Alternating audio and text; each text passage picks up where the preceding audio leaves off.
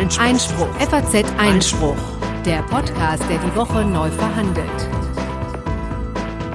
Herzlich willkommen zum FAZ Einspruch Podcast Folge 26 am 23. Mai 2018. Es begrüßen Sie wieder hier am Mikrofon Corinna Budras und Konstantin Verleinten. Herzlich willkommen. Wir können gleich mit einer frohen Botschaft starten, mit einer kleinen Hausmitteilung, denn wir werden erstmalig live gehen, äh, live zu sehen sein, auch und zwar auf dem Anwaltstag in Mannheim, der jetzt Anfang Juni stattfindet. Das ist immer so ein Branchenevent, wo ganz, ganz viele Anwälte ähm, zusammenkommen und äh, diverse Dinge besprechen. Diesmal die Fehlerkultur im Anwaltsbereich, also etwas, was auch viele äh, Menschen generell betreffen könnte.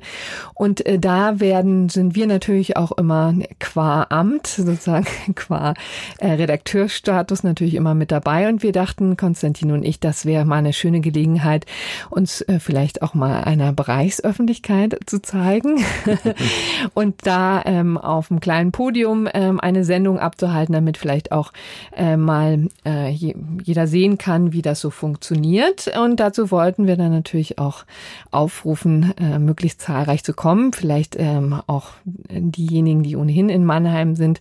Für Studenten gibt es da auch immer ähm, ganz besonders einfache Möglichkeiten dazu zu stoßen ähm, auf den Anwaltstag. Das würden wir dann alles nochmal vielleicht ein bisschen genauer erzählen. Vielleicht hier schon mal den siebten, sechsten in den Kalender schreiben, wer Lust und Interesse hat. Ähm, das ist also das erste Mal, dass wir da eben live sprechen werden. Ja, da freuen wir uns drauf. Vielleicht äh, holen wir uns auch noch äh, jemand äh, von den dortigen Vortragenden mit in die Sendung, ähm, um mit dem uns ein bisschen zu unterhalten. Und ja, wie gesagt, wenn ihr Lust habt, schaut vorbei, dann äh, könnt ihr euch mal ansehen, wie dieser Podcast so live entsteht.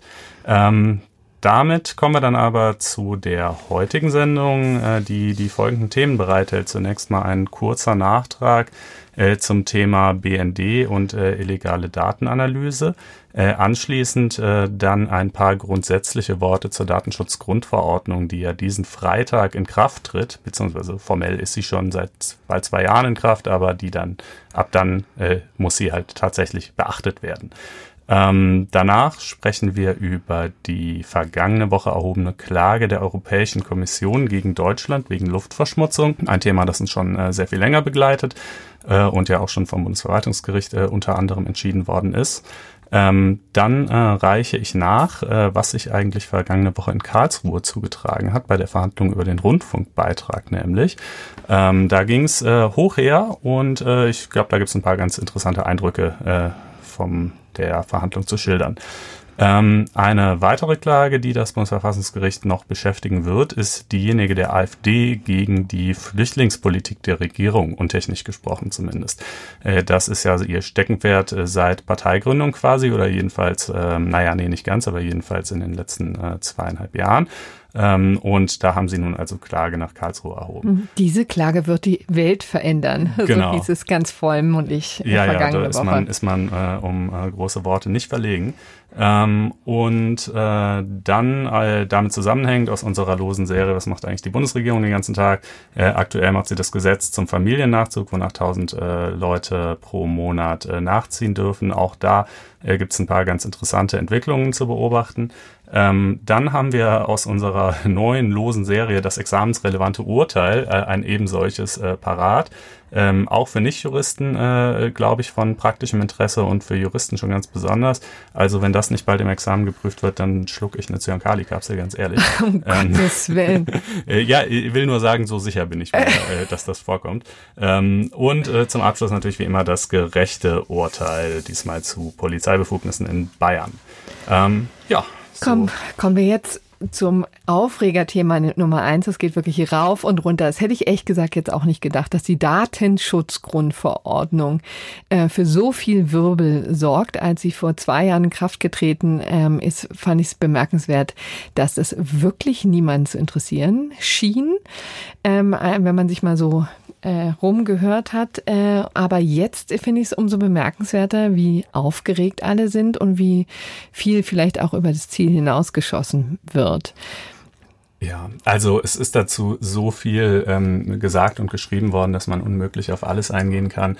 Ähm, das grundsätzliche Problem ist, dass die äh, Regelungen der DSGVO sehr auslegungsbedürftig und weit gefasst sind, notwendigerweise, denn Daten werden einfach in so vielen unterschiedlichen Konstellationen erzeugt und verarbeitet, äh, dass man eben, äh, wenn man sie irgendwie in, den Umgang damit in einem Gesetz regeln will, dieses Gesetz notwendigerweise sehr allgemein gehalten sein muss, äh, um all diese Situationen irgendwie sinnvoll erfassen zu können. Das führt dann in der Konsequenz dazu, dass sich je nach denkbarer Auslegung der Regeln der DSGVO äh, Szenarien stricken lassen, die völlig absurd und realitätsfern anmuten. Hm. Und äh, das äh, geschieht von verschiedenen interessierten Kreisen derzeit auch. Ähm, einerseits äh, die Digitalbranche, die also den, den äh, Untergang des Abendlandes äh, vorauszeichnet, äh, weil sie sagt, wir können so, so ungefähr gar nichts mehr machen.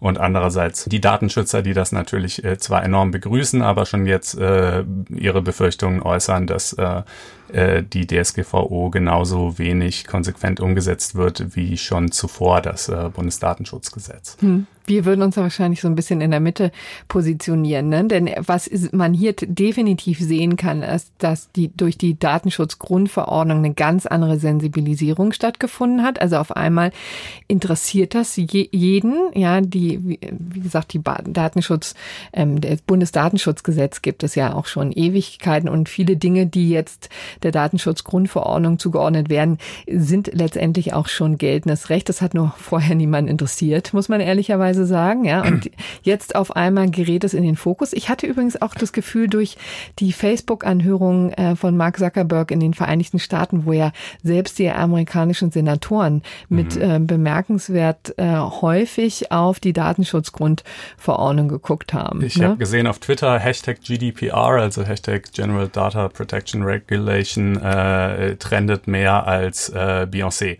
äh, ah, zum Beispiel. Also damit Na, ist es endgültig also in der jetzt. Popkultur angekommen. Ähm, und als wir übrigens mal mit dem Tim Bibi-Tool, eben eine, einen ganz ausgewiesenen Datenschutzexperten, äh, gesprochen haben, das ist übrigens Folge 17 vom 21. März 2018, äh, haben wir schon mal äh, mit ihm drüber gesprochen. Da hatte ich auch das Gefühl, das ist jetzt mal zwingend notwendig, dass wir darüber reden, aber da jedenfalls war die Aufregung auch noch nicht so besonders nee, groß. Nee, nee, nee, es hat jetzt wirklich nochmal sehr an Fahrt aufgenommen. Ähm, ich würde, also, was kann man ganz grundsätzlich, damit man überhaupt mal eine Vorstellung hat, worum es in diesem Gesetz geht? Es geht um den Umgang mit personenbezogenen Daten, also alle Daten, die eine Aussage über eine Person treffen und bei der diese, bei denen diese Person irgendwie identifizierbar hm. ist. Konkret das, Name, Adresse, Geburtsdatum. Ja, aber zum Beispiel auch, ähm, zum Beispiel auch IP-Adresse lassen. Ähm, da ist ja zwar erstmal nicht erkenntlich, dass die 17.83.200 irgendwas.10 ähm, die meine mhm. ist, aber mittels einer Anfrage beim Provider äh, dann eben schon. So wird es ja auch regelmäßig gemacht, wenn ähm, Abmahnungen beispielsweise wegen File-Sharings ergehen sollen oder so. Äh, und es reicht auch aus. Also es muss nicht unmittelbar oder ein Kfz-Kennzeichen ist auch nicht unmittelbar erkenntlich, ähm, hm. äh, zu welchem Halter das gehört, aber äh, mittels Anfrage beim Kraftfahrtbundesamt findet man es raus. So, das reicht also auch aus. Und ähm, der im, Im Herz der DSGVO und übrigens auch schon de, des vormaligen deutschen Datenschutzrechts steht das Verbot mit Erlaubnisvorbehalt. Das heißt, ähm, solche Daten zu speichern, weiterzugeben, zu veröffentlichen, zu verarbeiten etc. ist erstmal pauschal untersagt. Es sei denn, entweder derjenige, den, dessen Daten das sind, hat eingewilligt oder ähm, es liegt ein überwiegendes berechtigtes Interesse vor. Die, die DSGVO sieht dann im Detail noch ein paar weitere ähm, Ausnahmetatbestände vor, aber im Groben lässt sich das eigentlich unter diese beiden Überschriften subsumieren. Hm. Und ähm, äh, dann, äh, das war im Prinzip auch vorher schon so, die, die Probleme, die auftauchen, sind dann einmal bei der Frage, in welchen Konstellationen darf ich eine Einwilligung verlangen? Ähm, ich da, darf ich das zum Beispiel, wenn ich jetzt Facebook bin, nur für solche Daten, die ich wirklich brauche, um mein Geschäft zu betreiben, oder darf ich es auch für Daten, äh, die ich eigentlich nicht bräuchte, aber trotzdem gerne hätte? Ähm, wie gründlich und wie verständlich muss ich vor der Einwilligung aufklären, was ich alles mit den Daten ähm, zu tun gedenke, nach der DSGVO nämlich sehr viel gründlicher als zuvor. Ähm, Und äh, umgekehrt beim berechtigten Interesse, naja, das kann man sich natürlich denken. Es ist ja auch ein unendlich auslegungsfähiger Begriff, was zählt als berechtigtes Interesse und was nicht. Und ähm, dementsprechend äh, kommt man halt mhm. zu, zu dem, was ich gerade sagte. Ne? Es lassen sich alle möglichen Schreckensszenarien spinnen, aber ich wäre eigentlich mal, oder ich würde den deutschen Datenschutzbehörden durchaus mal die Vorschusslorbeeren oder das Vorschussvertrauen äh, so weit gewähren, dass die jetzt nicht jeden kleinsten Mist, jeden Blogbetreiber oder was weiß ich, der in seiner Kommentarfunktion irgendwas nicht hundertprozentig DSGVO-konform gestaltet hat, ähm, zur Kasse bitten, ähm, sondern dass die schon hinschauen werden. Das können sie auch allein, dafür haben sie auch gar nicht das Personal und die ja, Ressourcen. Das muss man ja auch sagen. Ne? Äh, ja, da, dazu haben wir auch, auch einen äh, Beitrag auf Einspruch übrigens. Link kommt in die Show Notes, der das mal darstellt. Was ist denn Einspruch eigentlich, mein Lieber? Einspruch ist äh, unser Zusatzprodukt für Juristen und juristisch interessierte Menschen, zu dem ihr Näheres erfahrt unter fazeinspruch.de und bei dem wir uns sehr freuen würden. Und äh, da würdet ihr übrigens, wenn ihr diesen Podcast toll findet, äh, das wäre natürlich die schönste Art, Art, ihn zu unterstützen, wäre, wenn ihr Lust verspüren solltet, ein Einspruch-Abo abzuschließen. Da findet ihr immer noch ganz viele weiterführende Dinge, so wie zum Beispiel diesen Text, der eben mal im Detail ausführt, was die Datenschutzbehörden eigentlich alles ähm, äh, in Zukunft machen sollen, machen müssen und ähm, wie wenig Ressourcen sie dafür haben und dass es absehbar ist, dass denen dann bald der Zorn der Datenschützer zuteil wird, die dann sagen werden, na toll, jetzt haben wir die DSGVO, aber es hagelt irgendwie trotzdem keine Millionen Bußgelder, ähm, äh, weil äh, ja, weil weil eben schlicht und ergreifend die Manpower dafür nicht da ist und weil eben äh, auch nicht alles, auch nicht jeder kleine Mist gleich mit einer Riesenstrafe bedacht werden kann. Hm. Ähm, Viel virulenter ist ja dann auch wahrscheinlich eher die Rolle der Abmahnanwälte. Auch davor wird er jetzt äh, weitgehend und auch sehr ähm, aufgeregt gewarnt. Ähm, da ist natürlich auch was dran. Entschuldigung, bin ja, schon wieder ein bisschen ist, heiser. Das ist auch so eine Sache, ne, die im Laufe dieser zwei Jahre irgendwie kaum jemandem aufgefallen ist, beziehungsweise den einschlägig beschäftigten Juristen natürlich schon, aber der Öffentlichkeit nicht und der Regierung auch nicht so richtig.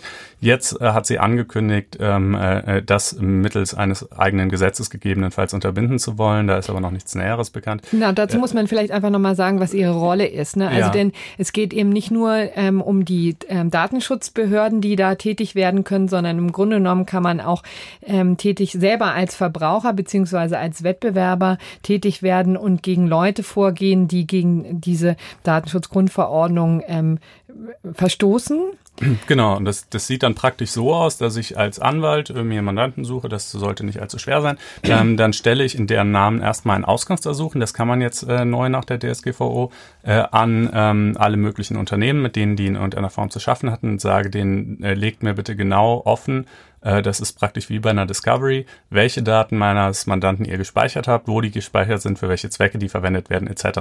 Wird diese Auskunft nicht ordentlich erteilt, ist das ein Klagegrund. Wird sie ordentlich erteilt, dann und offenbart sich dabei vielleicht irgendeine kleine Unrichtigkeit. Die werden vielleicht noch für irgendwo in irgendeinem Register für irgendwas, wo vorher nicht exakt darüber aufgeklärt wurde, auch wenn das eine Marginalie ist und echt nicht schlimm und eigentlich kein greifbarer ähm, äh, Schaden in der echten Welt dafür dadurch entsteht, äh, ist das dann aber trotzdem ein, ein Verstoß gegen die DSGVO, äh, der zur Einforderung von Schmerzensgeld berechtigt. Ja, äh, eigentlich total konträr zum deutschen Rechtsverständnis. Die deutschen Gerichte sind ja mit Schmerzensgeld eigentlich sehr zurückhaltend, gewähren das nur, wenn mal wirklich echt was schmerzlich war. DSGVO sieht das aber vor und europäisches Recht gilt es ja auch umzusetzen.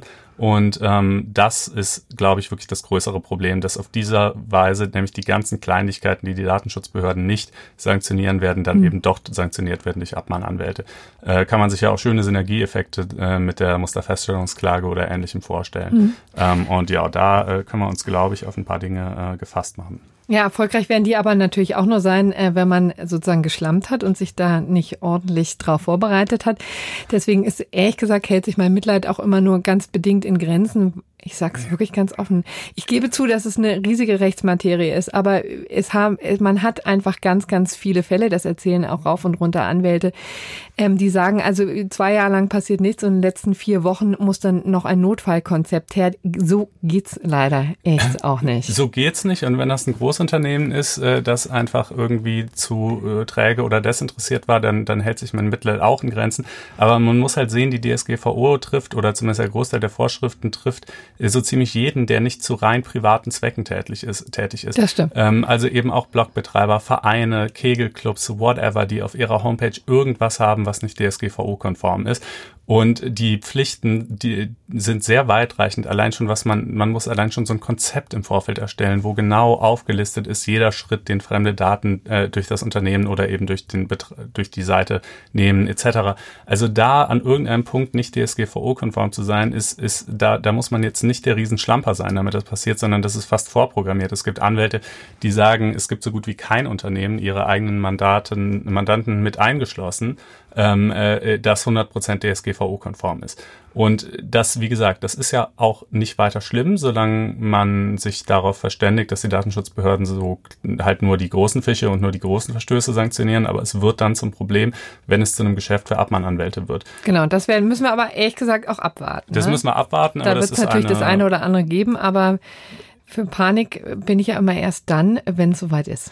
Klar, aber das ist zumindest, glaube ich, würde ich sagen, dass das größte praktische Problem, was hier droht. Das größte dogmatische Problem ist in meinen Augen das äh, Verbot mit Erlaubnisvorbehalt äh, als solches. Schlechterdings. Ich bin der Meinung, man hätte es andersrum machen sollen. Äh, ich äh, hätte eine Erlaubnis mit Verbotsvorbehalt für viel sinnvoller befunden. Äh, warum ich das so sehe, das könnt ihr in den nächsten Tagen in einem Text auf Einspruch nachlesen, der dann dort erscheinen wird. Ähm, und äh, ich würde sagen, das ähm, soll es vielleicht gewesen sein zur DSGVO oder? Haben ja, letztendlich, man könnte ja viel drüber reden. Also ich, ich finde nur ganz ähm, spannend jetzt diese ganzen E-Mails, das ist vielleicht das, wo es einen am ehesten trifft, diese ganzen E-Mails, die man jetzt bekommt, ne, bitte melden Sie sich bei diesem äh, Newsletter an. Und mhm. man muss offen gestehen, es sind verdammt viele E-Mails, ja. die ich zumindest bekomme. Aber bestätigen Sie, dass Sie sozusagen... Bestätigen Sie, genau, ähm, von, von Newslettern, die ich niemals abgeschlossen habe ja, und die auch mein, äh, mein, mein Postfach einfach ertränken. Und ich, da, das finde ich wirklich positiven Effekt. Ja, das ist ganz lustig. Also das, ähm, äh, diese Bestätigung wird übrigens nur dann nötig, wenn die, die erstmalige Anmeldung zu dem Newsletter nicht bereits unter Umständen erfolgt ist, die nach heutigem Standard DSGVO-konform wären. Wenn, wenn sie das schon waren, dann muss man es auch nicht bestätigen. Aber genau wie du sagst, es gibt natürlich leider viele äh, von diesen Newslettern, die man automatisch kriegt, sobald man in irgendeinem Online-Shop äh, mal eine Ware bestellt hat oder so, dann steht man direkt auf der Newsletter-Verteiler, ohne dass man das wollte. Äh, ich bin da immer sehr hinterher, die direkt wieder abzubestellen, deshalb kriege ich jetzt auch gar nicht so viele dieser Mails. Aber wenn man es hat, dann kriegt man die jetzt und äh, das ist natürlich zum Beispiel ein schöner Effekt, wenn man dann da äh, runterfliegt, äh, in der Tat. Ich kriege es übrigens auch zu allen Themen, über die ich jemals berichtet habe. Ah, okay, ja gut, das, das kommt auch hinzu. Ähm, so, kommen wir jetzt nun zu einem anderen Dauerbrenner-Thema. Du, warte mal ganz kurz, vielleicht. Ja, ähm, das, haben wir, das haben wir eben ähm, äh, ein bisschen übersprungen, aber ich wollte es doch vielleicht dann jetzt nachschieben. Ähm, der BND, ne, ah, den hat, der hatte ich ja angekündigt, dass wir noch einen kurzen ja. Nachtrag haben. Das geht auch ganz fix. Äh, da hatten wir in Folge Nummer vier ganz zu Anfang dieses Podcasts erzählt, dass eine Klage gegen den BND in einem Teilaspekt erfolgt hatte, nämlich insofern, als dass er Auslandstelefon-Metadaten in einer Datenbank namens Veras nicht mehr speichern darf. Und ähm, äh, ich fand es ganz bemerkenswert, dass äh, es dann in der Berichterstattung und auch seitens des BNDs immer hieß, äh, diese Entscheidung gelte ja nur zwischen den Parteien, also zwischen Reporter ohne Grenzen, die geklagt hatten, und dem BND, aber nicht für die Telefonauslandsmetadaten aller anderen Menschen in diesem Land. Was zwar formal juristisch betrachtet stimmt, aber faktisch dann natürlich auch äh, eigentlich doch wieder nicht, denn natürlich ist die Verwaltung an Recht und Gesetz gebunden und natürlich, äh, wenn so ein Urteil ergeht, grundsätzlicher Art, äh, ist es eine Selbstverständlichkeit, dass äh, der BND als Behörde diese Praxis auch gegenüber allen anderen Menschen einstellt. Ähm, weil er das nicht so recht bestätigen wollte, haben Reporter ohne Grenzen den sogenannten Bitte nicht durchleuchten Generator äh, online gestellt. Ein kleines Tool, äh, in dem man äh, seine Namen und äh, Anschrift eintragen konnte und das dann ein automatisiertes Schreiben an den BND verschickte mit der Bitte zu bestätigen, dass auch die eigenen Telefonauslandsmetadaten nicht mehr erfasst werden. Äh, das hat den BND dann offenbar irgendwann, nachdem er mehrere tausend solcher Zuschriften erhalten hat, zum Einknicken bewegt und er hat äh, vergangene Woche offiziell bestätigt, dass nun niemandes Daten mehr in dieser Telefonmetadatenbank namens Veras erfasst werden. Das äh, fand ich irgendwie eine ganz äh, lustige Anekdote. Ähm, wie gesagt, wenn ihr im Detail wissen wollt, worum es bei dieser Datenbank und diesem Urteil ging, Folge Nummer 4 könnt ihr es nachhören. Ähm, ja, so viel dazu. Gut, dann jetzt also zu dem Dauerbrenner äh, EU-Kommission gegen Deutschland und andere in Sachen äh, Luftreinheit.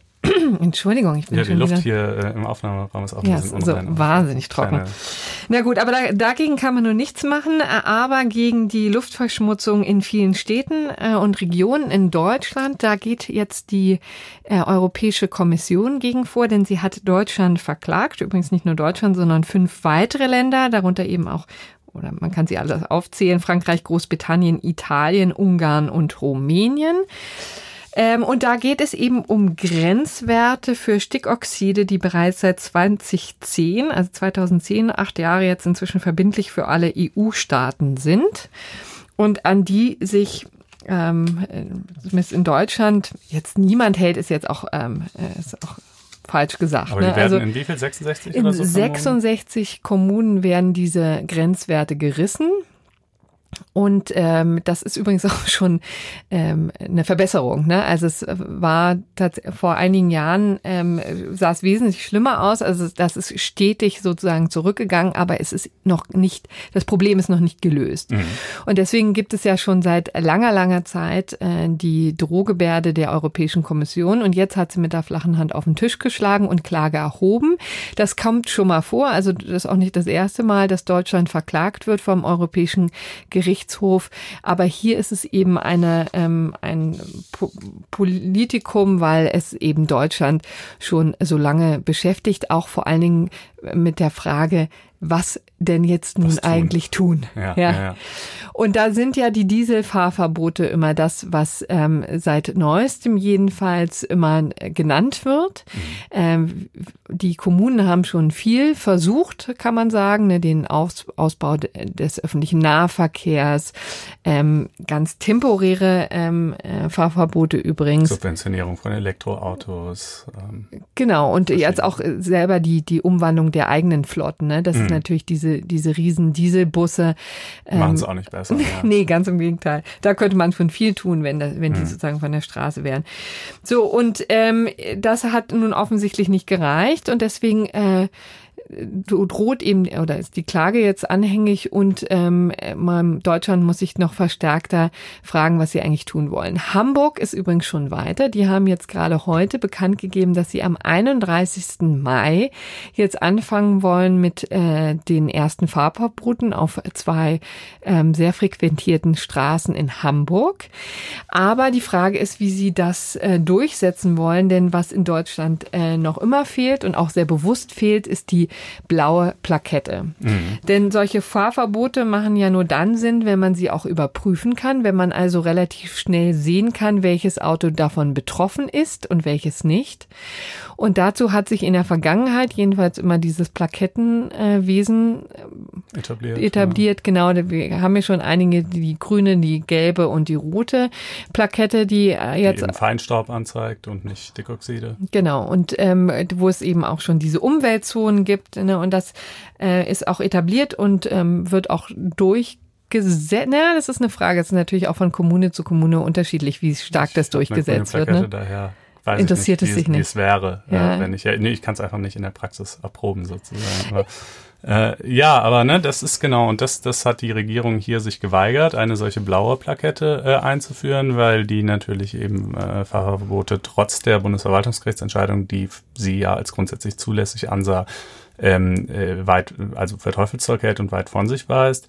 Und ähm, das macht es eben schwierig. Ne? Das, ich ich würde jetzt nicht sagen, dass die, dass die EU-Kommission deshalb Klage erhoben hat, aber es ist schon zumindest, ähm, sagen wir mal, interessant zu beobachten.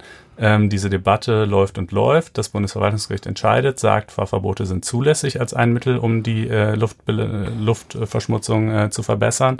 Äh, die Bundesregierung in der Folge ähm, tut alles Mögliche, um äh, die Durchsetzung solcher Fahrverbote so schwer wie möglich zu machen. Und dann kommt die Klage der EU-Kommission. Ne? Wie gesagt, vermutlich wäre die auch so gekommen, aber trotzdem ähm, äh, ist, es, ist es doch irgendwie ein, eine ganz interessante zeitliche Abfolge. Genau, jetzt ähm, wird eben das Verfahren gestartet. Ne? Das ist eben das übliche Verfahren, äh, mündliche Verhandlungen. Und an dessen Ende ähm, steht eben höchstwahrscheinlich ein Bußgeld. Das ist ja sozusagen der, Mechani äh, der Sanktionsmechanismus, der hier überhaupt im Raum steht. Zu etwas anderem ähm, ist die Europäische Kommission, auch der EuGH, ja gar nicht äh, fähig, wollte ich ja. gerade sagen. Aber es Und selbst diese Bußgelder werden auch freiwillig entrichtet. Ne? Also die hm. zu vollstrecken wäre auch schwierig. Aber ähm, äh, da, da gibt es dann die, die Frage, ob man das aufrechnen könnte oder so. Spielt aber keine Rolle. Deutschland, vorbildlicher Mitgliedstaat, zahlt seine Bußgelder äh, selbstredend äh, freiwillig. Ähm, und in diesem Fall wäre das dann sicherlich auch ein, ein wiederkehrendes Bußgeld, bis eben die, äh, die entsprechenden Werte eingehalten hm. werden. Wobei man sagen muss, dass die Bundesregierung, glaube ich, darauf hofft, dass sich das Problem löst. Denn hm. wie gesagt, wir sehen da schon eine Tendenz nach unten und äh, durchaus eine Verbesserung. Vielleicht denken Sie, dass bis zum Ende des Verfahrens tatsächlich alle Kommunen. Vielleicht kann man diese Messgeräte auch irgendwie ein bisschen aus Sicht der Regierung taktisch geschickter aufstellen. Dieser Vorschlag ja. wurde natürlich auch schon erhoben. Ja, Ob der so zielführend ist, denn es ist ja, ähm, ja auch wirklich nicht ganz witzig. Ne? Es, ist, gibt ja Studien, die tatsächlich auf die gesundheitlichen Folgen und womöglich auch ähm, Todesfolgen hinweisen. Also insofern ist natürlich ähm, das durchaus ernst zu nehmen, aber es ist eben auch eine sehr umstrittene Sache. Aber weil wir schon so oft und lange drüber gesprochen haben, äh, würde ich sagen, belassen mhm. wir es jetzt bei diesem Thema und kommen zum Bundesverfassungsgericht äh, nach Karlsruhe, wo du vergangene Woche bei der mündlichen Anhörung warst. Genau, da hatten wir ebenfalls schon mal drüber gesprochen in der letzten Sendung, nämlich in Form eines kurzen Vorberichts. Jetzt kommt quasi dann der Nachbericht. Äh, es war ganz lustig in Karlsruhe. Ähm, wir hatten ja gesagt, dass, dass die Verhandlung auf zwei Tage angesetzt war. Sie haben es aber dann doch an einem durchgezogen in einer regelrechten Mammutsitzung. Und um vielleicht erstmal so einen kleinen Einblick äh, da reinzugeben, wie das eigentlich ist, als äh, Journalist dann von sowas zu berichten. Man sitzt da also drin in der Verhandlung, hört sich das an, schreibt parallel seinen Text, denn es muss ja am nächsten Tag in der Zeitung stehen und schreibt den eben so, wie es sich als sinnvoll darstellt anhand des bisherigen Verhandlungsverlaufs. Und der Verhandlungsverlauf war äh, über weite Strecken so, dass ähm, die Regierung, äh, die, der Senat sich äh, unbeeindruckt gezeigt hat von den Argumenten der Kläger ähm, offenbar keine großen Zweifel am System des Rundfunksbeitrags hatte. Entsprechend habe ich es halt geschrieben und dann ähm, äh, am Nachmittag schon relativ spät vor dem Abgabezeitpunkt äh, kippte auf einmal die Stimmung im Saal, denn dann äh, ging es an die Frage, äh, warum eigentlich der Rundfunkbeitrag im privaten Bereich äh, auf Basis der, ähm, der Wohnungseigenschaft erhoben wird, also an, an die Inhaberschaft einer, einer Wohnung anknüpft oder eines Hauses. Das ist ja der Systemwechsel, der hier für Ärger sorgte. Ne? Früher war das immer an den Geräten. Äh, also, äh, an der Empfangsbereitschaft genau. heißt es, ja, hieß es ja, genau. Und, und jetzt, jetzt pauschal der Haushalt. Jetzt pauschal der Haushalt, weil man gesagt hat, es hat sowieso jeder Haushalt oder so gut wie jeder Haushalt irgendwelche Empfangsgeräte. Ähm, und äh, die, die Nachprüfung dessen kostet Geld und bereitet Ärger und äh, bestätigt am Ende nur, was man ohnehin schon wusste, nämlich es steht so gut wie überall ein Fernseher, ein Computer, ein Handy, whatever. Ähm, dann sagt das Bundesverfassungsgericht, aber wie ich finde, sehr zu Recht, na, wenn das so ist, ähm, dass sowieso jeder Rundfunk empfangen kann, warum, bitteschön, knöpft ihr den Rundfunkbeitrag dann nicht eigentlich einfach äh, an die äh, Inhaberschaft der Staatsbürgerschaft oder das Leben in diesem Land? Warum erhebt ihr den nicht einfach pro Kopf? Denn dann hättet ihr das Problem nicht, was ihr derzeit habt, dass nämlich äh, Leute, die ähm, alleine wohnen, eben einmal den vollen Rundfunkbeitrag zahlen müssen, wohingegen Leute, die zu viert in einer Wohnung wohnen, äh, sich den vierteln können, äh, was ja irgendwie manifest unfair ist. Und tatsächlich Leute mit Doppelwohnsitz, also Zweitwohnsitz Alleinlebende, die zahlen sogar zweimal den Rundfunkbeitrag. Ähm, und das war genau der Punkt, äh, äh, ne? und dann, dann, dann zeigte sich eben, und das würde ich auch tatsächlich als, als Fazit jetzt erstmal mitnehmen, ähm, äh, dass das wohl der, der problematischste Punkt ist äh, bei der ganzen Geschichte äh, und die Stelle, wo am ehesten eine Änderung verlangt werden könnte von Karlsruhe. Und ähm, äh, ja, da kann einem dann äh, mitunter schon mal ein wenig der äh, mit Verlaub Arsch auf Grundeis gehen, äh, wenn man halt kurz vor knapp nochmal seinen Text in weiten Teilen über den Haufen schmeißt. Achso, du redest jetzt von dir selber. Ja. Ähm, äh, ja, ja, wie gesagt, dachte, halt, weil das dann eben erst so spät am Nachmittag offenbar wurde. Also mir, ja, du würdest ja. das natürlich eiskalt und routiniert äh, durchziehen, das nee, ist schon klar. Ich habe ich hab an die Rundfunkanstalten gedacht. Achso, ja, den könnte, den könnte vielleicht auch, ja, das, das weiß ich nicht. Ähm, äh, äh also, ne, äh, jedenfalls, aber wie, wie immer ist es gut gegangen. Und übrigens. Ähm, die Zeitung ist erschienen. Die, die Zeitung ist erschienen. Ebenfalls erschienen ist ein ungefähr doppelt so langer Bericht äh, auf FAZ Einspruch. Ihr wisst schon. Unser Abo, Abo. Ähm, äh, denn ne, in der Zeitung ist halt auch nur begrenzt viel Platz und es ist wirklich sehr viel passiert. Und ähm, äh, dementsprechend gab es dann halt einen sehr viel längeren Bericht auf Einspruch. Ähm, um noch ein paar weitere äh, Eindrücke oder auch Ergebnisse aus der Verhandlung ähm, zu schildern. Wie gesagt, größtes Problem, gl glaube ich, dürfte diese, diese Ungleichbehandlungsthematik sein Ähm, die, ähm, die soll es auch im gewerblichen Bereich geben, weil die, die ähm, äh, Unternehmen da sagen, ähm, zum Beispiel die Frage, wie groß die Fahrzeugflotte eines Unternehmens ist. Ne? Die, die, das ist ja auch relevant im gewerblichen Bereich. Das wird überhaupt nicht vernünftig nachgehalten. Ähm, manche Unternehmen schummeln einfach und geben viel zu wenige Autos an. Dadurch werden andere zu hoch belastet, wie, wie zum Beispiel Sixt, einer der, der Beschwerdeführer vor dem Bundesverfassungsgericht. Ähm, und äh, ja, also sowohl im, im gewerblichen als auch im privaten Bereich ist das, glaube ich, das Hauptproblem, was wahrscheinlich eher und ne, wenn das, wenn das, äh, sagen wir mal, dass die Richter würden das tatsächlich so sehen in ihrer Entscheidung, die in einigen Monaten zu erwarten ist, dann würde das nicht bedeuten, dass der Rundfunkbeitrag per se jetzt irgendwie aus der Welt ist, sondern eben einfach nur, dass er anders erhoben werden müsste, was aber schon natürlich eine sehr grundsätzliche Umstellung hm. bedeuten würde. Ähm, was eben viel schwieriger wäre noch, das haben wir auch letzte Sendung gesagt, wäre, wenn die Verfassungsrichter sagen würden, das ist keine Abgabe hier, dieser Rundfunkbeitrag, sondern es ist eine Steuer keine, in Wahrheit. Genau, kein äh, Beitrag, ne? Ja. Genau, kein, kein, genau, kein Beitrag, richtig, Abgabe ist der, ist der Überbegriff. Äh, es ist kein Beitrag, sondern es ist eine Steuer. Ähm, dann wär, fiele es nicht in die Gesetzgebungskompetenz der Länder, dann müsste über die Verwendung der so vereinnahmten Mittel jedes Jahr aufs Neue der Bundestag entscheiden. Ähm, das wäre ein Riesenproblem. Das würde wirklich das System total in Frage stellen. Ähm, aber da meine ich auch herausgehört zu haben, Klammer auf, es ist natürlich immer Kaffeesatzleserei, Klammer zu, ähm, dass sie da eher sagen werden, naja, ein Beitrag soll zwar eigentlich nur eine bestimmte Gruppe treffen und nicht alle, aber die Bevölkerung kann ja auch eine bestimmte Gruppe sein.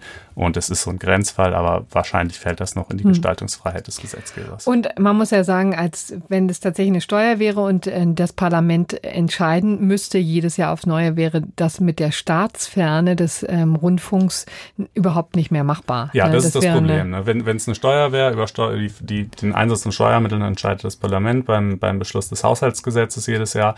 Äh, da wäre dann erstens hätten die könnten hätten die Rundfunkanstalten dann keine Planungssicherheit, weil könnte halt im nächsten Haushaltsgesetz irgendwie sein, dass sie 30 Prozent weniger auf einmal kriegen.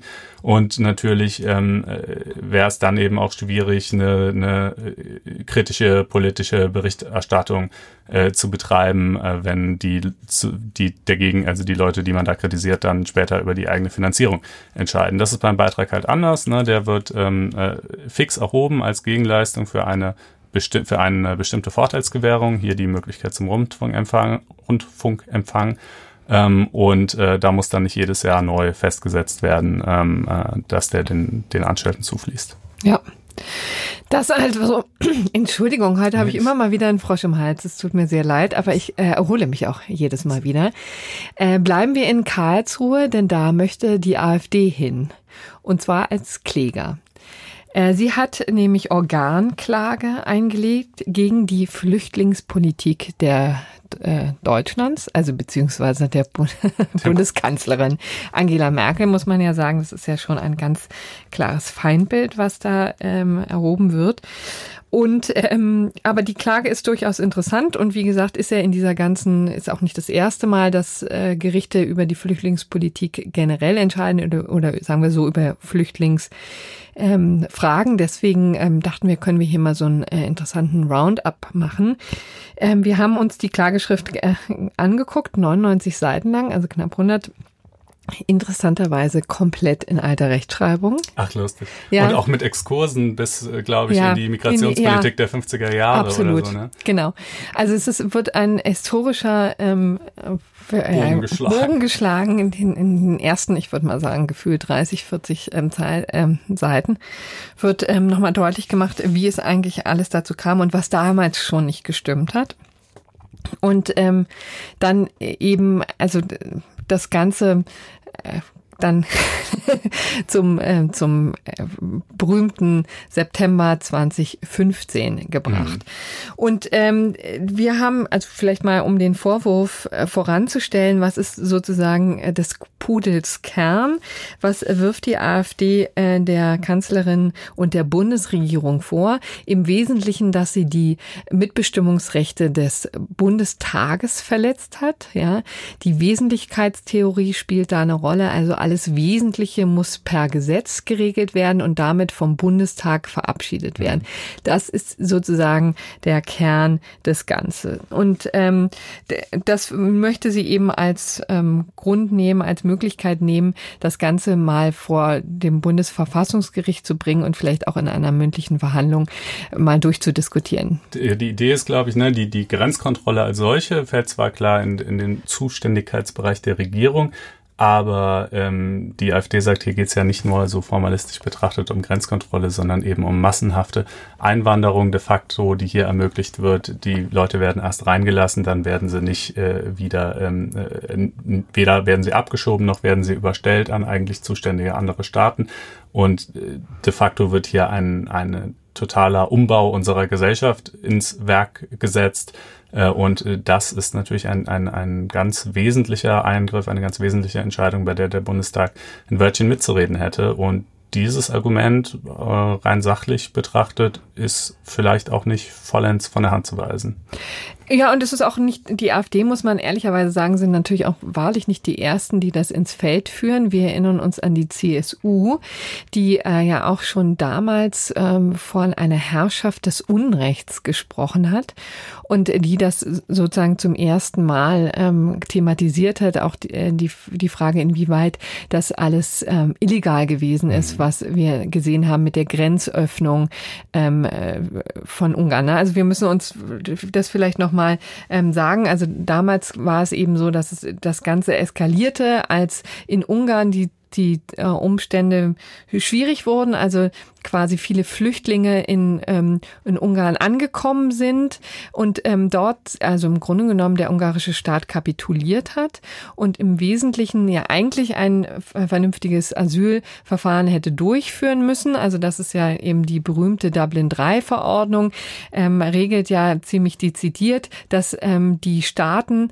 an den Außengrenzen der EU dafür zuständig sind, die Asylverfahren durchzuführen und ähm, das hat über Jahre hinweg, muss man sagen, eher mehr schlecht als recht funktioniert. Aber es war, wurde jedenfalls unter ähm, der Decke gehalten und eskaliert hat es dann eben, äh, ist es dann im September 2015. Und da hat im Grunde genommen die äh, ungarische Regierung ähm, kann man sagen, die Nerven verloren ja, und jedenfalls. Gesagt, wir machen hier ja nicht. Ne? Genau, die Leute und die, die Leute durchgewinkt. Äh, ja, ja, und Deutschland hat sich dann ja auch bereit erklärt, diese da am Bahnhof gestrandeten, wirklich völlig verelendeten äh, Leute, die auch vom ungarischen Staat eben keinerlei äh, Notleistungen oder sonst irgendwas bekamen, ähm, zunächst mal aufzunehmen.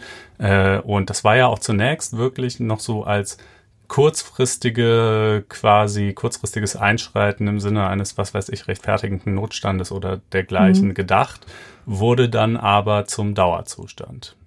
Genau, und gegen den wendet sich eben ähm, die AfD und sagt relativ dezidiert, also schon diese Entscheidung hätte die Bundeskanzlerin nicht alleine treffen wollen. Ich kann übrigens hier auch mal wirklich ein ganz krasses Zitat ähm, aus der Klageschrift äh, mal erwähnen.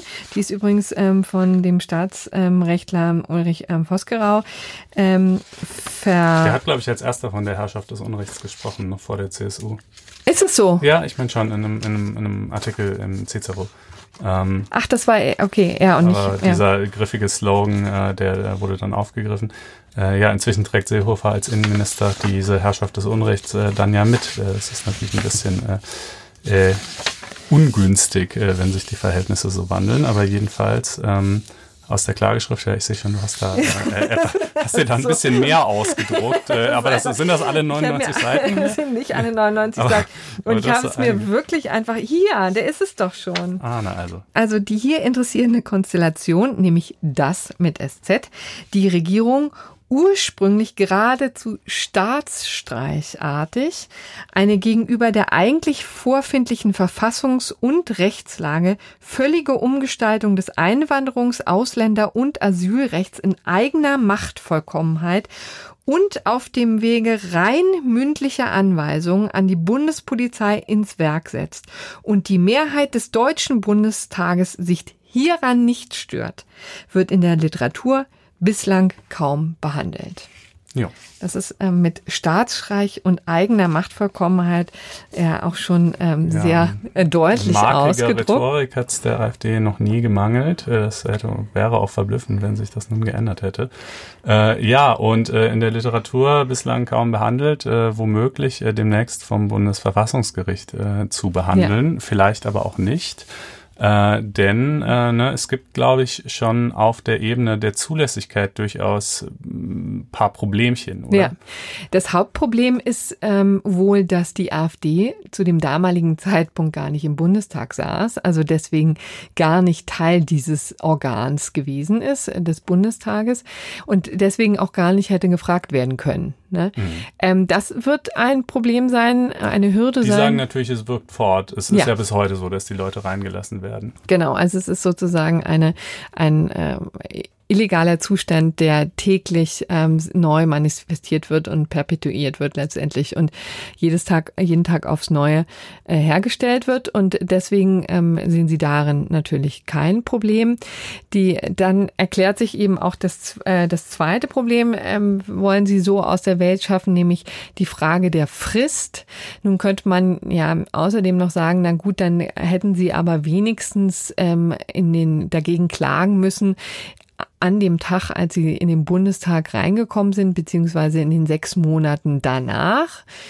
Ähm, und das haben sie eben nicht getan. Also die Klage ist. Äh, ich glaube Mitte April behaupten sie. Ja, sie das stimmt, genau. worden. genau. Also das ist jedenfalls steht steht da so auf der Klageschrift. Hm. Dann wäre es ähm, noch drin, ne? Ja, dann wäre es je, nach, so je nachdem. Es kommt ein bisschen drauf an, ob man auf den Tag unmittelbar nach der Wahl abstellt oder erst auf die ähm, äh, Konstituierung des Bundestags oder gar erst auf die Regierungsbildung, ab wann diese sechs Monate zu laufen beginnen quasi. Hm. Jedenfalls enthält die Klage dazu auch äh, ein paar Ausführungen. Also das äh, ist es zumindest potenziell ein Problem. Sprich, man könnte es schon auf Zulässigkeitsebene scheitern lassen. Man könnte aber natürlich eben auch in die materielle Prüfung einsteigen. Ja. Was Und, durchaus vielleicht wünschenwert äh, wäre, vielleicht auch des Rechtsfriedens willen. Das ist auch etwas, ja. was zum Beispiel Christian Rath von der Taz jetzt auch geschrieben hat. Dem würde ich mich eigentlich anschließen. Es wäre vielleicht ganz gut, wenn man das mal mündlich verhandelt vom, vom Bundesverfassungsgericht, auch mit ähm, der, der ihnen eigenen Unaufgeregtheit äh, mhm. äh, und Sachlichkeit, die da in Karlsruhe ja immer vorherrscht.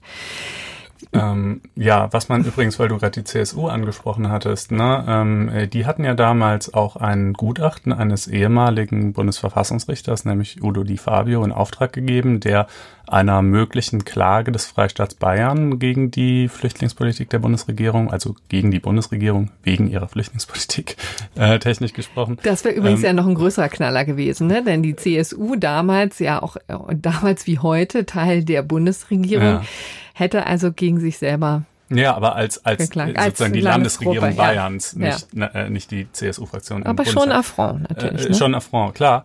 Und ähm, äh, dieses Gutachten bescheinigte einer solchen Klage auch durchaus Aussichten auf Erfolg, aber da muss man eben sagen, das, das erstens ist es nur ein Gutachten und äh, kein äh, und äh, kann eben auch einfach falsch sein oder das muss Verfassungs es anders sehen. Und zweitens ähm, ist die Konstellation hier eine andere, ne? denn äh, dass die äh, die Landesregierung hat ja die Fabio gesagt äh, wäre eben klagebefugt gewesen aufgrund des, ähm, äh, äh, des Gebots des ähm, kooperativen Zusammenwirkens von Bund und Ländern ähm, und der Tatsache, dass die Flüchtlingspolitik natürlich auch ganz massive Konsequenzen für die Länder hat. Also dort findet es ja im Ergebnis statt. Dort landen die Flüchtlinge ja und nicht irgendwie alle im, in Berlin. Hm. Ähm, äh, also was im Übrigen auch ein Land ist, aber du weißt schon, nicht alle im Bundestag. ähm, äh, das ist hier halt schon mal anders. Ne? Die, die AfD-Bundestagsfraktion, da ist die Antrags, äh, da ist die Klagebefugnis sehr viel ähm, schwieriger, äh, weil sie eben damals nicht im Bundestag saß. Und zweitens hat die Fabio auch gesagt oder hat darauf abgestellt, dass es eine Pflicht zur effektiven Grenzkontrolle gäbe und nicht so sehr auf die Frage Mitwirkungsrecht des Parlaments des Bundestages abgestellt, denn darum wäre es ja auch nicht gegangen. Denn wenn die Landesregierung geklagt hätte, die Landesregierung redet ja im Bundestag als solche sowieso nicht mit. Ja. Ähm, also will nur sagen, äh, da verbieten sich jetzt unmittelbare Schlussfolgerungen von diesem Gutachten auf die Aussichten dieser Klage. Ähm, aber nichtsdestotrotz äh, ist es eine interessante Klage. Sie ist, was die materiellrechtlichen Ausführungen betrifft, ähm, nicht zwingend, aber auch nicht äh, irgendwie völlig absurd und aus der Luft gegriffen. Tatsächlich äh, finde ich auch, dass man schon mal darüber reden sollte, ob äh, eine so grundsätzliche Entscheidung wie diese mit so weitreichenden Konsequenzen nicht eigentlich vom ganzen Parlament getragen sein sollte, zumal wenn sie jetzt eben schon so lange andauert wie in diesem Fall. Und ähm, ich äh, bin kein Fan der übergeigten Rhetorik der AfD, aber ich äh, fände es äh, schon erfreulich, wenn man sich äh, tatsächlich in Karlsruhe mal damit auseinandersetzen würde.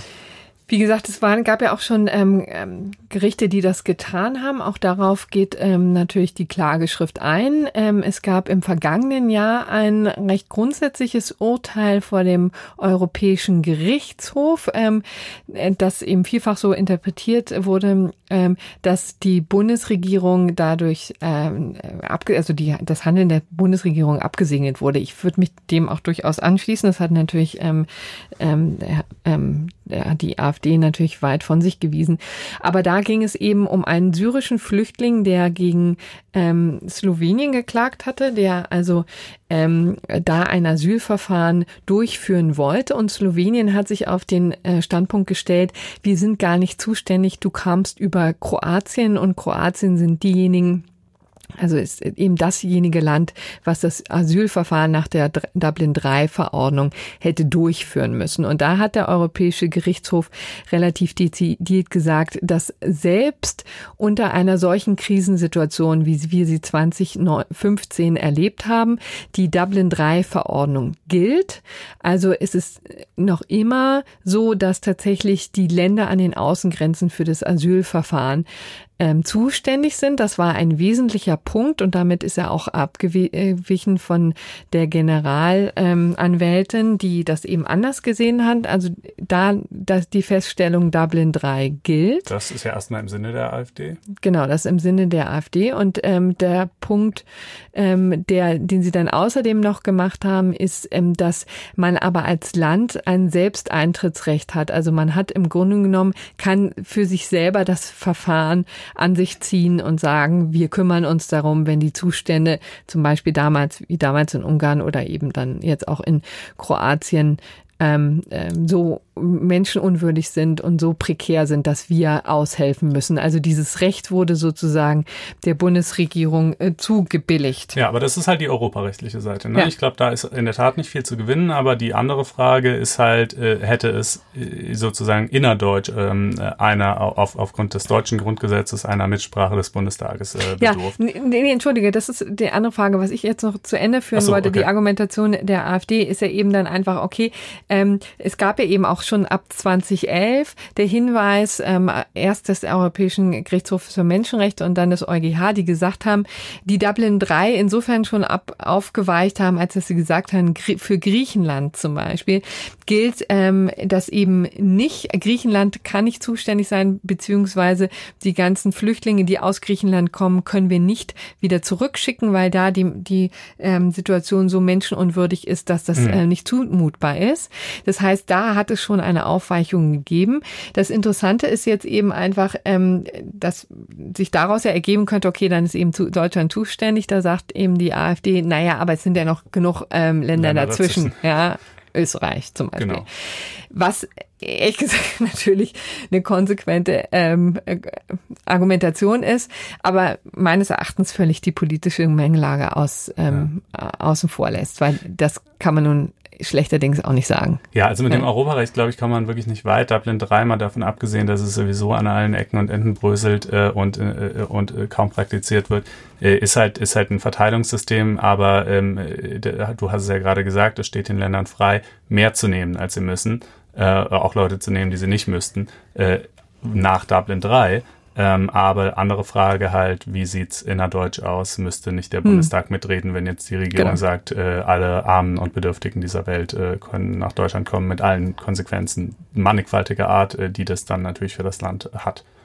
Ja, wobei, also das wäre jetzt auch nicht die Frage, über die man abstimmen würde, ne? Sondern Nein, ich das müsste man ein bisschen dann, ja, formuliert, danke. aber du weißt schon, wie es äh, gemeint ist. Richtig, also ich weiß es schon. Ähm, der äh, Punkt ist eben einfach, dass es natürlich, das mal sozusagen in, in ein Gesetz zu gießen, wäre interessant, eine interessante Frage, ne? Wie mhm. formuliert man das sozusagen? Ja, was nämlich passiert, ne, damit dann das vielleicht auch nochmal klarstellt, die Leute werden an der Grenze reingelassen, auch wenn eigentlich alles dafür spräche, dass, ähm, dass ähm, Österreich oder sonst wer zuständig wäre. Das ist das Erste. Das wäre ja, würde die AfD sagen, ist vielleicht noch nicht mal das Hauptproblem, sondern das Hauptproblem, würde sie sagen, ist, dass dann diese Leute, wenn sich herausstellt, dass beispielsweise Österreich zuständig wäre, aber nicht wieder nach Österreich überstellt werden, sondern dass die sechs Monate, es gibt dann nämlich eine sechs Monatsfrist, wenn innerhalb ja. dieser sechs Monatsfrist keine Überstellung erfolgt, dann wird Deutschland oder welches Land auch immer ähm, zuständig, ja, dass diese sechs Monate einfach verstreichen, Deutschland dann damit tatsächlich zuständig ist und dann, das heißt natürlich immer noch nur, Deutschland ist zuständig für das eigentliche, für das Asylverfahren, noch nicht für die Asylgewährung äh, und das dann aber eben, äh, wenn sich erweist, dass derjenige eigentlich ausreisepflichtig ist, weil er kein Anrecht auf Asyl oder subsidiären Schutz hat, ähm, eben in der Praxis oft die keine Abschiebung erfolgt. Übrigens, zu der Frage, warum das eigentlich so schwierig ist mit diesen Abschiebungen. Ja, das hat man jetzt schon vielfach gehört und es stimmt ja auch, dass sehr viele Ausreisepflichtige nicht abgeschoben werden. Ah, meinst du den neuen Beitrag auf FAZ Einspruch von Daniel Thüm? Genau, einer der, der vordersten Experten in Sachen Asyl- und Ausländerrecht hat uns dazu mal ein schönes Erklärstück aufgeschrieben. Äh, das findet ihr auf FAZ Einspruch, ebenso wie dann morgen, also das in der aktuellen Ausgabe und dann morgen Abend äh, Was ein ist morgen Stück Abend von dann mir, Donnerstag? Äh, genau, Donnerstagabend dann ein weiteres Stück von mir zu dieser Klage der AfD. Also ähm, ihr merkt es schon, äh, wir lassen nicht locker, äh, bis ihr kein Abo abgeschlossen habt und äh, glaubt uns, äh, ihr werdet es uns danken. Es ist wirklich ganz famos.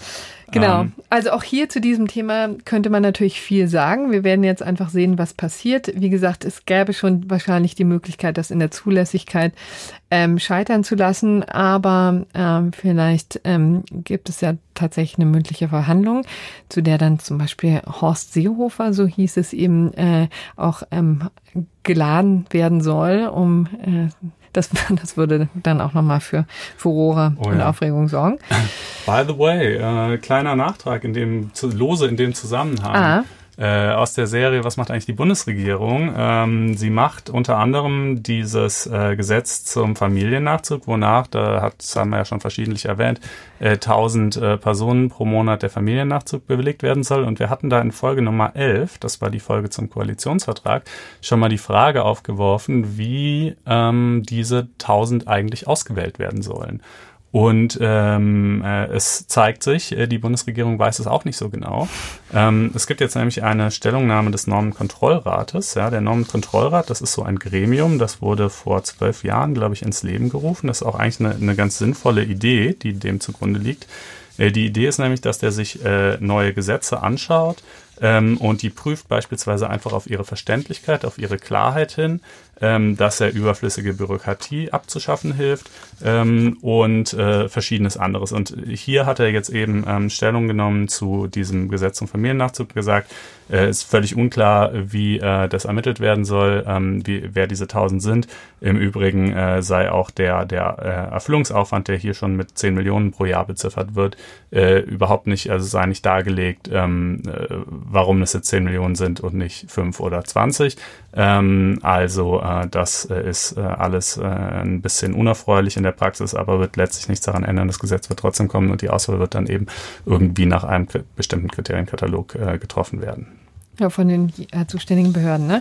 Genau. Kommen wir jetzt zu einer neuen Kategorie, die sich da äh, nennt äh, das examensrelevante Urteil. Ähm, da wollen wir natürlich ähm, unseren ähm, Jurastudenten, die sich zahlreich unter unseren Hörern befinden, ähm, quasi äh, Respekt zollen und auch die weiterbringen äh, in ihrer Vorbereitung. Aber es sind natürlich auch immer grundsätzlich Urteile, die für alle interessant sind. Auch hier in diesem konkreten Fall tatsächlich wahnsinnig verbraucherrelevant. Mhm. Es geht nämlich einfach um darum, was passiert, wenn man Dinge kauft, die sehr schnell kaputt gehen, die ja. Mängel haben.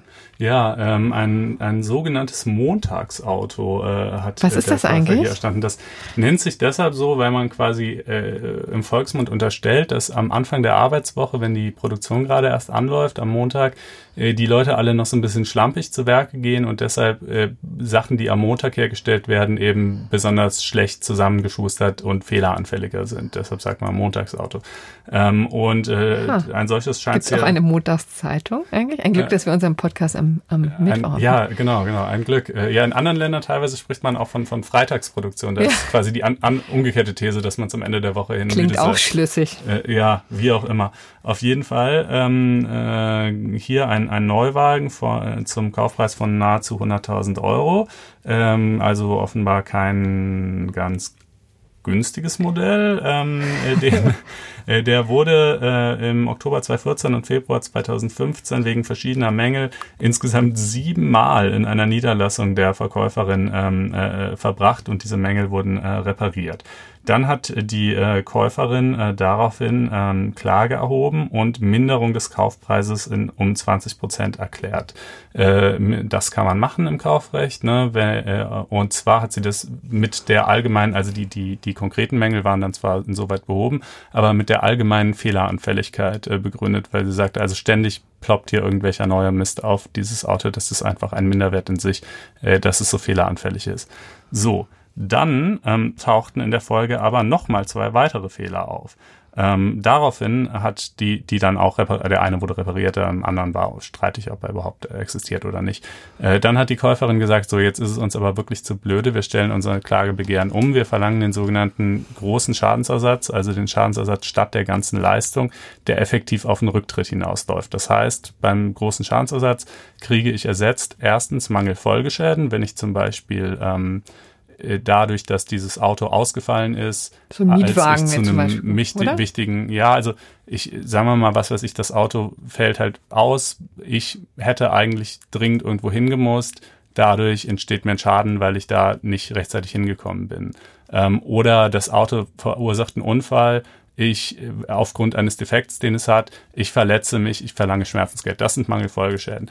Ähm, aber sie wollten halt nicht nur Mangelfolgeschäden, sondern sie wollten auch den, den also das wäre der kleine Schadensersatz, die Mangelfolgeschäden, sie wollten den großen Schadensersatz, bei dem also einfach der komplette Kaufpreis rückgewährt wird, Zug und Zug gegen Rückgabe des Autos.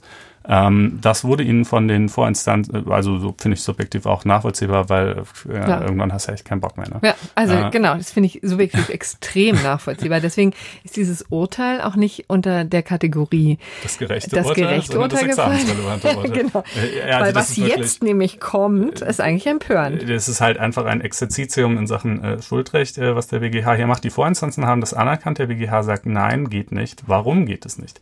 Weil zuvor bereits die Minderung erklärt worden war.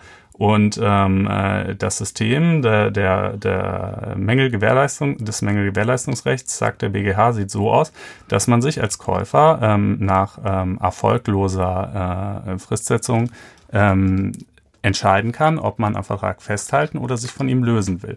Wenn man die Minderung erklärt, dann bringt man damit zum Ausdruck, dass man am Vertrag festhalten will, trotz der Mängel. Ähm, und kann dann danach nicht mehr entscheiden, sich im Wege des großen Schadensersatzes vom Vertrag lösen zu wollen, zumindest nicht aufgrund desselben Mangels. Jetzt sind hier ja zwar nach der Minderung noch weitere kleine Problemchen aufgetreten, aber der Mangel, sagt der BGH, um den es hier geht, ist die grundsätzliche Fehleranfälligkeit und die war schon hm. zuvor offenbar. Ähm, es kann zwar, das steht ja auch ausdrücklich ähm, im äh, 437 meine ich drin, ähm, neben der Minderung auch Schadensersatz verlangt werden, aber wenn die Minderung einmal erklärt ist, dann wegen desselben Mangels zumindest nur noch Schadensersatz neben der Leistung. Also ich kann dann immer noch natürlich, wenn ich dann wegen des nächsten Defekts halt wie gesagt einen Unfall habe und Schmerzensgeld will, kann ich das immer noch einklagen, aber ich kann halt nicht mehr äh, den, den großen Schadensersatz verlangen. Ähm, das ist einfach, das ist übrigens umstritten. Es gibt also, oder war umstritten, gab, gibt viele Literaturstimmen, die das anders sehen. Ähm, aber der BGH sieht es so und äh, deshalb ähm, äh, die, die Kollegen von LTO haben sehr schön äh, getitelte Drum prüfe, wer für ewig mindert. ähm, äh, äh, sollte man sich also vorher gut überlegen, äh, ähm, ob man äh, mindern will oder ja, nicht. Ja, und das ist übrigens genau der Punkt. Ich, deswegen halte ich dieses Urteil auch für kontraproduktiv, weil letztendlich ist es, würde ich natürlich als extrem cleverer Verbraucher und als ähm, rechtsgeschulter Mensch ähm, und nach Hörern dieses Podcasts, äh, dann natürlich im Zweifel lieber ähm, zurückgeben, als jetzt hier anzufangen, ähm, die Sache mal nachbessern zu lassen. Ne? Und äh, ob das so im Sinne ich weiß der Verkehrsfreundlichkeit nicht. ist, weiß ich jetzt auch nicht. Nee, also die Idee ist natürlich, in dem Moment, wo die Minderung erklärt wird, verlässt sich der Verkäufer darauf, dass er an dem, dass an dem Vertrag festgehalten wird und so weiter. Aber ich meine jetzt mal in der Praxis, die Minderungssumme wurde klageweise geltend gemacht, dann wurde der Antrag umgestellt. Also was hat das jetzt für einen großen Unterschied für den Verkäufer gemacht? Aber naja, Erklärung der Minderung ist ein Gestaltungsrecht, einseitige Vertragsänderung durch Erklärung einer Partei einmal ausgeübt, ist der Vertrag eben insoweit geändert und dann kann man nicht äh, wieder zurück und äh, was anderes machen. Ja, so und jetzt bitte ähm, sofort mitteilen, sobald dieses Urteil im mündlichen Examen lief oder, ja, oder vielleicht in einer, oder, oder in einer Klausur so, oder so, genau, ja. weil dann Konstantin äh, keine Zyankali-Tabletten schlucken Ja, muss. das habe ich ein bisschen großspurig angekündigt. Ja, also das war ein bisschen äh, erfahrungsgemäß dauert es ja einige Monate, bis so ein Fall dann Ja. tatsächlich äh, in den Prüfungsakten landet und ich habe ja auch zum Glück keinen Zeitraum angegeben, in dem das passieren müsste, aber trotzdem sagt gerne mal Bescheid tatsächlich, wenn das bei euch der Fall sein sollte, würde uns natürlich irgendwie einfach interessieren. Ja. Ähm, und äh, ja. Kommen wir jetzt zum gerechten Urteil, das gar kein Urteil ist, sondern quasi eine Entscheidung. Ja, eine, eine, eine Praxis, wie Ja. auch immer man das nennen will. Wir sind da ja sehr offen, was diese Kategorie angeht. Ja, der, der geschätzte Kollege Christian Rath schon wieder, äh, der wird hier, wird hier häufiger erwähnt, aber auch stets zu Recht, ähm, äh, hatte eine ganz schlaue Idee, hat mal ähm, äh, im bayerischen äh, Innenministerium, meine ich, angefragt und wollte wissen, wie oft die 2017 eingeführten und damals von großem Protest begleiteten ähm, Neuerungen des dortigen Polizeiaufgabengesetzes in der Praxis eigentlich angewendet wurden. Damals nämlich äh, wurde äh, eingeführt die Vorsorgehaft, also beziehungsweise nein, die gab es schon, aber die wurde entfristet, also die kann sozusagen Präventivhaft, Vorsorgehaft konnte prinzipiell mehr oder weniger zeitlich unbegrenzt äh, verhängt werden. Ähm, die elektronische Fußfessel wurde eingeführt und äh, die Kategorie der drohenden Gefahr für einige, aber nur sehr wenige äh, Tatbestände. Und ähm, Fazit ist, äh, äh, es wurde seitdem, ähm, das sind jetzt also ungefähr gute anderthalb Jahre, ein Dreivierteljahre, ähm, äh, ach nein, pardon, stimmt gar nicht. Es, äh, es ist ein knappes Jahr. So. Äh, seitdem ähm, in vier Fällen äh, von, diesem, von dieser Möglichkeit des längerfristigen Präventivgewahrsams äh, Gebrauch gemacht. Zwei somalische Flüchtlinge für jeweils einen Monat ähm, präventiv eingesperrt, nachdem sie in betrunkenem Zustand mehrmals aggressiv gegen Mitbewohner und Sicherheitspersonal ihrer Unterkunft vorgegangen waren. Ein syrischer Islamist, dem ein Anschlag zugetraut wurde, musste zwei Monate in Gewahrsam. Ein deutscher Islamist, der Drohungen gegen Behördenmitarbeiter ausgestoßen hatte, einen Monat. In keinem Fall wurde die maximale Präventivhaft von drei Monaten angeordnet. Klammer auf, die sich aber dann eben auch theoretisch zumindest mehrfach angeordnet werden kann in Folge, Klammer zu, äh, oder die Maßnahmen verlängert. Ähm, dem Syrer wurde und diese elektronische Fußfessel wurde ebenfalls nur in vier Fällen angewendet und auch da keine, die äh, einen jetzt also geradezu in Entrüstung versetzen würden. Ähm, was will ich damit sagen und warum ist das das gerechte Urteil? Ähm, es ist das gerechte Urteil, weil es, finde ich, ähm, äh, den erfreulichen Befund äh, aufweist, dass äh, zumindest in dem Fall die Aufregung jetzt nicht unbedingt begründet war und die Behörden durchaus maßvoll von diesen neuen Befugnissen äh, Gebrauch gemacht haben. Ähm, das heißt natürlich nicht, dass man jetzt die Polizei generell einfach erstmal alles machen lassen sollte, Genau. im, im guten Vertrauen darauf, äh, dass es schon nur die richtigen treffen wird und das schon ähm, behutsam eingesetzt werden wird. Aber äh, trotzdem, ne, es ist ja immer eine Abwägungssache. Es ist immer, äh, letztlich ist immer die entscheidende Frage, ob Dinge ähm, sinnvoll oder, oder eben exzessiv eingesetzt werden. Hier werden sie offenbar bisher zumindest sinnvoll eingesetzt und das kann man ja zumindest mal so als gedanklichen Impuls mitnehmen, vielleicht auch äh, für die jetzige Debatte über die neuerliche Reform des Polizeiaufgabengesetzes in Bayern und auch in vielen anderen Ländern. Gut, damit hätten wir die ähm, Woche ausreichend verhandelt. Mhm. Äh, freuen uns über Feedback. Und wie immer, wie genau, steht's? und zwar unter blogs.faz.net-einspruch. Über Twitter oder ähm, auch als Sternchenformat ähm, auf ähm, iTunes oder was genau, auch immer genau. ähm, Ja, das nutzen. hat das, äh, das, die trudeln immer wieder sehr nette, ähm, äh, also äh, Sternchenbewertungen und teilweise auch sehr nette Kommentare ein von Leuten, die schreiben, sie benutzen es, um sich auf die mündliche Prüfung vorzubereiten oder sie oder sind eben auch nicht Juristen und oder sind ähm, auch nicht Juristen, finden es trotzdem spannend. Trotzdem also no, ja, ja. Ähm, das freut uns immer sehr. Empfehlt uns weiter, also Freunden und Bekannten, wem auch immer. Ähm, uns hat's äh, riesig gefreut und wir hören uns nächste Woche wieder. Ja, bis dann. Tschüss. Ciao.